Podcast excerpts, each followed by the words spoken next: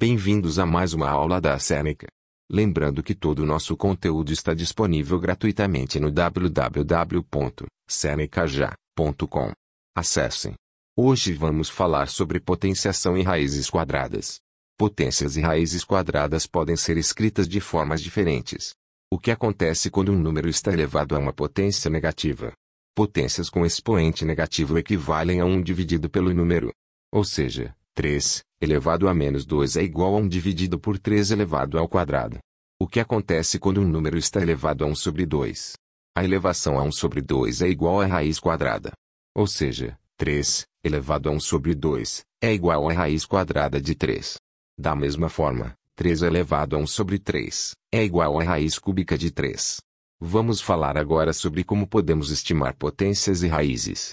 Para estimar uma potência, basta trocar o número por um que seja mais fácil de calcular.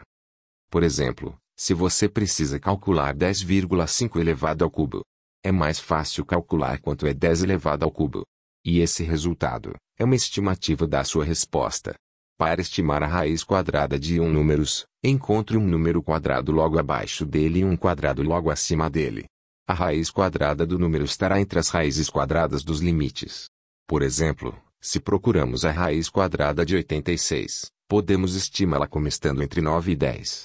Isso porque 9 ao quadrado dá 81. E 10 ao quadrado dá 100. Logo, a raiz de 86 deve estar entre 9 e 10. Chegamos ao final desse episódio. Lembrando que tem muito mais conteúdo, exemplos e exercícios gratuitos disponíveis no www.senecaja.com. Até mais.